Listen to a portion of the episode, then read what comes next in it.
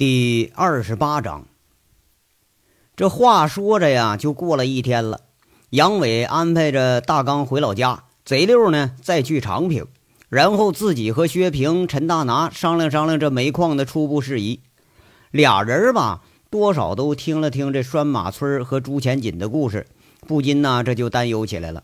反倒是杨伟心态最好。反正那是兵来将挡，水来土掩，你急管个屁用啊，对不对？先得去了解接触，完了咱再说，不是吗？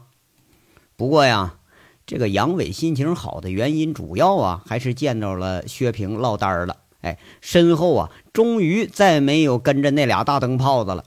这次杨伟又是故技重施，下楼拽了拽薛平，说了：“咱开房，开房去。”薛平也是续笑着骂着。急死你个小色狼！然后呢，倒也不拒绝。哎，这俩人啊，像做贼似的，也不敢再添煞呀，直接到金撵开了个标间哎，这个幸福生活啊，终于这还是来了。等刚进房间，杨伟那就迫不及待的要提枪上马。哎，其实吧，杨伟跟拴马村这个老光棍是一样的，这些天呢，那真就是憋坏了。那速度啊，是依然如故。哎，杨伟是三下五除二把自己连带着薛平的衣服给你扒了个精光。哎，而且是颇有心得，这回居然没把那大奶罩子给你撕坏的啊！那依然是依人如故啊，只是多日不见，只觉着这媚眼是更加撩人，那躯体是更加润滑。哎，唯一不同的是啊，这个薛平在办事以前，非得让那个杨伟戴上个什么套子。这个杨伟虽然有点不情愿吧，但看人家你说又轻又柔的，你这这这不是这也没好意思拒绝。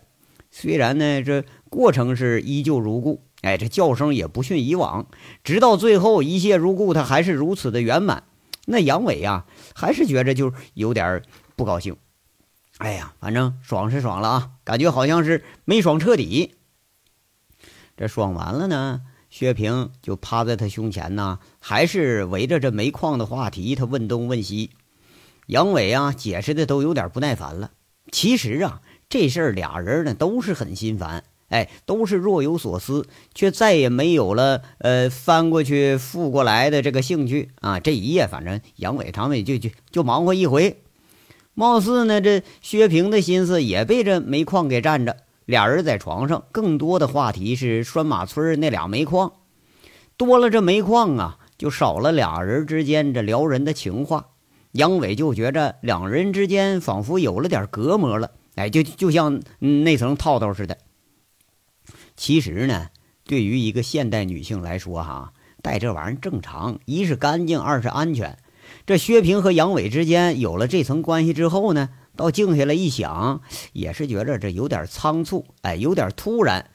虽然呢，并不觉着和杨伟有什么错在里头，但是呢，这必要的防护还得有啊。你万一真中上了小杨伟，那即使是真做掉吧，那不也得挨一刀吗？况且呀，薛平这当老婆当情人吧，他什么都能当。哎，你说这要是让他当妈哈，还真就没这思想准备。对他来说呢，用套正常，甚至他还专门挑了那种带香味儿、还带刺儿那种。反正一边说正常啊，可是另一边他可就不正常了。杨伟这一夜下来，只觉着自己呀，如同那个性保健用品店里那三百块钱一根的那么那玩意儿似的。杨伟最后想啊，他妈的，我怎么感觉我就跟妇女用品似的啊？啊，说不上来，他就是隐隐的不高兴。那说到底呀。俩人还是不在一个层面上。其实啊，这种事儿啊，那可是没办法，对不对？特别是对于男女之间而言。第二天，杨伟带着李林和贼六的就上路了。这一路啊，走的那更是不痛快。仨人先到了长平，哎，带上贼六，已经联系好这个放映机，回头呢，再往凤城的方向开，在两地交界处拐上了一条那个乡村路。这四米多宽的路啊，又走了一个小时，等到无路可走了，车停了。这贼六却说了，还有二十里地。那仨人又等了一个小时，才碰见了过路的驴车。贼六是连哄带骗呐，给了老汉十块钱，外加一盒烟。这老汉呢，才答应送几个人到了拴马村。这几个人七手八脚把这工具啊搬上驴啊，那老头拆开烟盒，把这一盒二十多块钱的云烟给点上一支抽上了，然后还愤愤地说呢：“嘿，呸！啥鸡巴好烟啊！这他妈纸烟抽着就就是没劲儿，跟咱那个老旱烟差他妈远了。”仨人是大眼瞪小眼啊，然后就见那老头把烟一掐，自得其乐的点上自己那个旱烟袋开始抽了。弄得仨人是一脸的苦笑，感情这二十多块钱的云烟，连五块钱一斤的老旱烟他都不如啊。二十里地呢，话说足足得走了两个小时，这驴车才晃晃悠悠的到了一个村儿。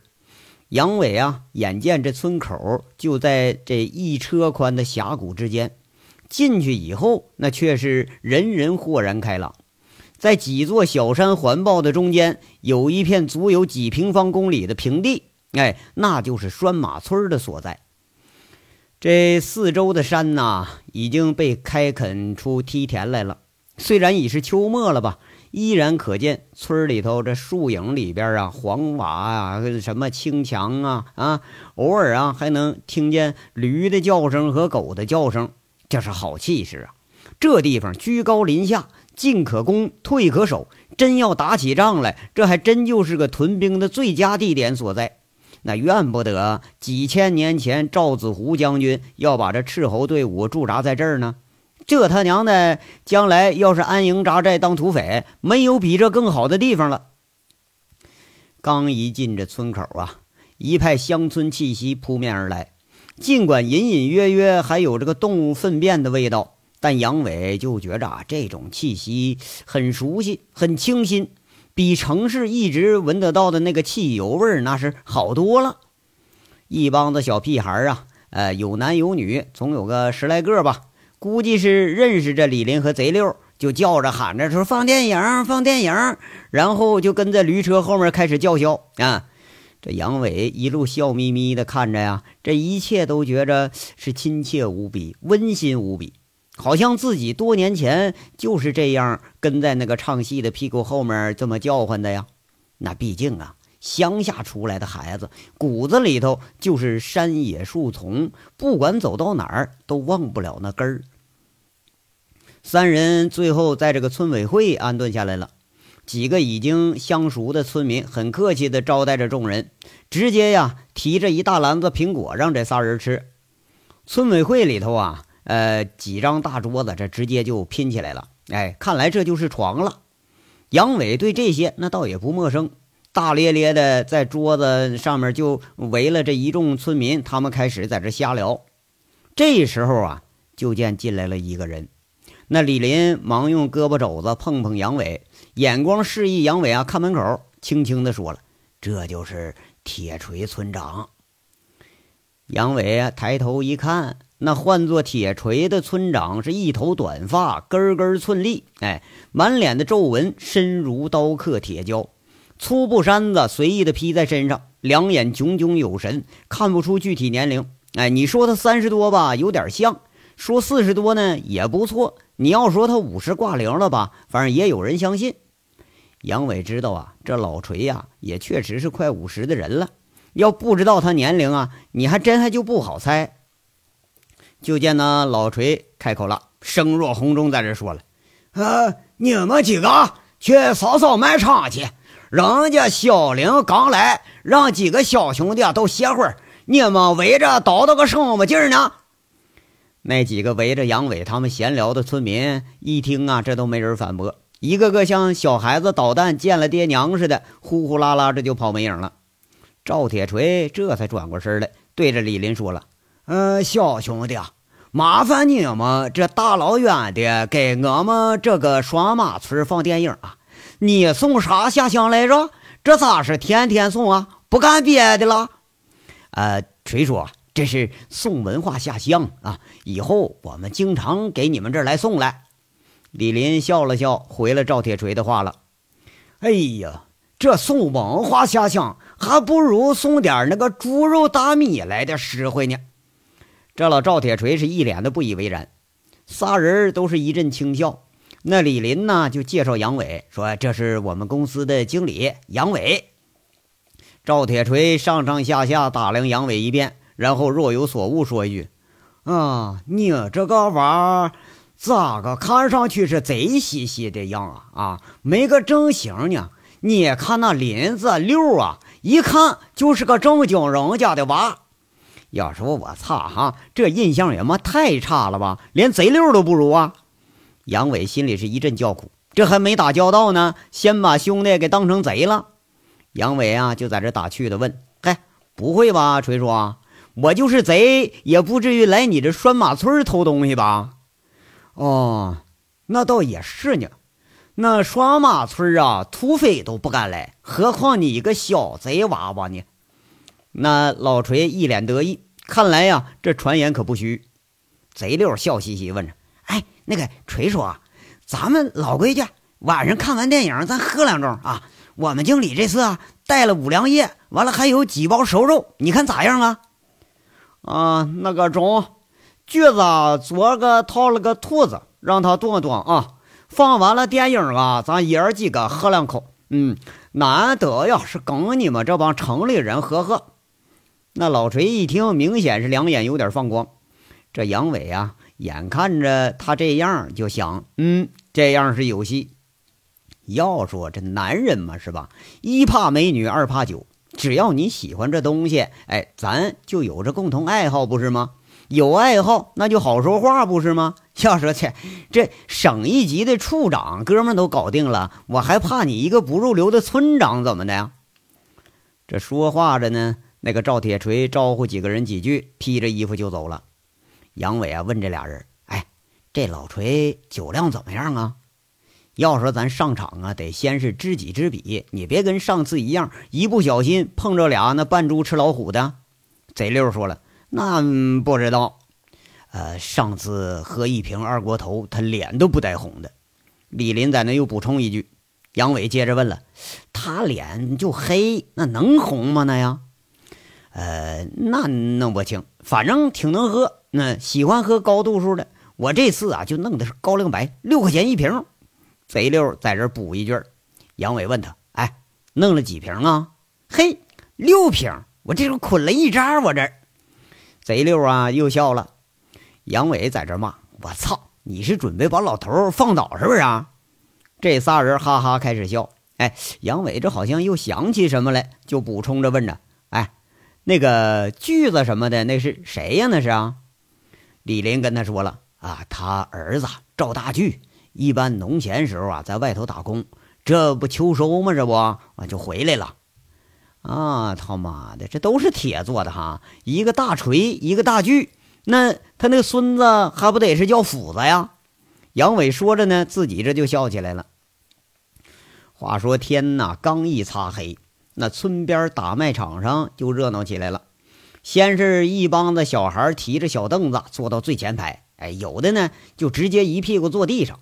到快到放映的时候，除了放映机周围多少还有点空地之外呀，这小小的打麦场已经是挤满人了。甚至呢，有些比较捣蛋的小屁孩，那爬到树杈顶上、房檐顶上吵吵嚷嚷的，那是真个热闹啊！除了贼溜李林在这忙着骨头之外，杨伟他却是实实在在是个闲人。你说这就想帮忙，咱也帮不上啊。那放电影，咱不会呀，哎。也就乐得呢，在旁边抽烟去，听这帮老娘们们啊，什么东家长啊、西家短的在这闲扯。那从乡下出来的杨伟对这个倒是熟悉无比，听着这骂骂咧咧的八卦，哎，倒也觉着是亲切无比。电影一开呀，这拴马村的人就好像着了魔了啊！看来严重缺乏传媒文化教育啊！静悄悄的，他们没有一点声。都在眼巴巴地看着银幕，好像那电影是个什么叫《铁汉柔情》和一部这港台的《古惑仔》什么的猛龙过江。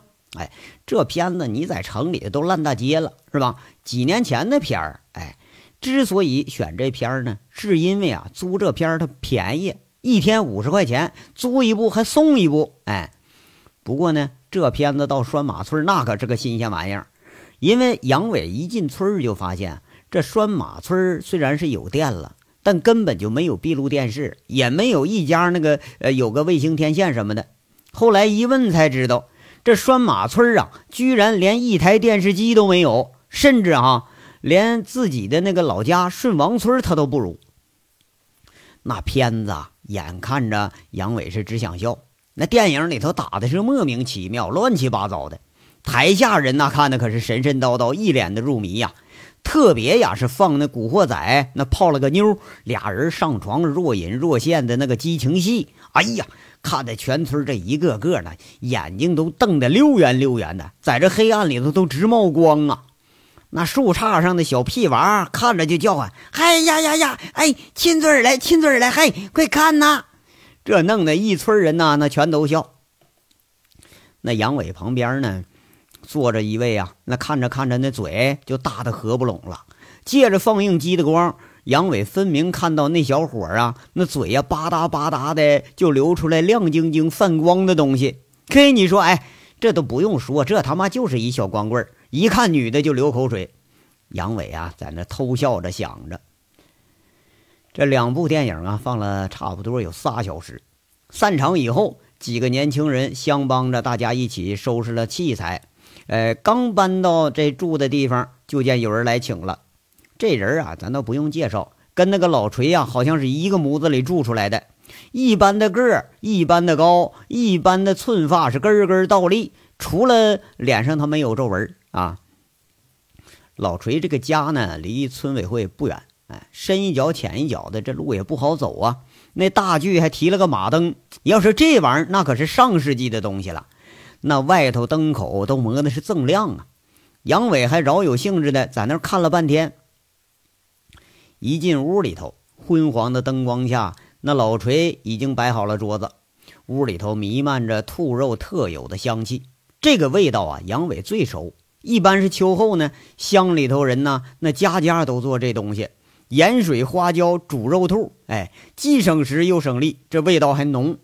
顺王村那时候啊。杨伟可没少吃这东西，那贼溜啊！忙着把带过来东西往桌上一摆，那是有两只烧鸡，一份牛肉和猪头肉，外带一大包花生米，五十三度的高粱白有六瓶，齐刷刷的给扎了一捆。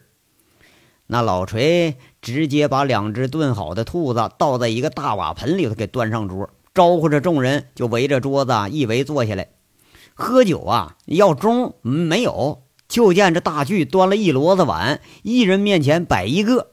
哎呀，我操！要说哈，这酒还得论碗喝呢。这杨伟一看那父子俩，暗道啊，这俩货估计没一个善茬啊。酒开了，那老锤也不客气，一瓶子酒倒了五份，就说一声“干了”。那今天呢，不管谁啊，喝高兴了为止。他一仰脖子喝了个干净。哎，咂巴着嘴撕了块兔肉，开始嚼。这几个人跟着也干了。男人呢，在酒场上啊，那是没有生分这一说的。三两碗一下肚，这话就开始多了。从拴马村的那个历史讲到长平大战，从城市的姑娘讲到村里的婆姨，哎，关系这就越来越近。几个人喝得兴起，在这老锤的提议下，那传统的话拳就开始了。这个哥俩好啊，四季菜呀，一个豆啊，握魁首啊，满堂红啊。那大巨呀，他也是个性情中人。喝到后来呀，也不管他妈什么兄弟老爹了，跟他爸爸老锤同志俩人对划拳，那开场也是哥俩好。哎，看的杨伟他们仨是直笑。你说他娘的啊，这父子俩呀，都是一个德行。最先认输的呢，却是这个贼六。这半斤多酒下肚就有点撑不住了，大家也不让啊。这贼六呢就主动给大伙开始倒酒。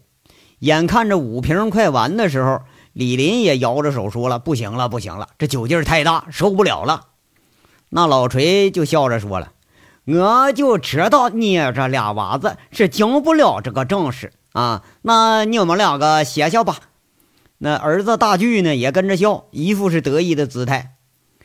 哎，那个锤叔啊，我这儿可还是没倒呢啊！杨伟这也喝到兴头上了，啃着兔子肉就发言了：“嗯，行，我们爷儿俩陪你喝。看不出来呀，这个城里人还有这个劲道啊！”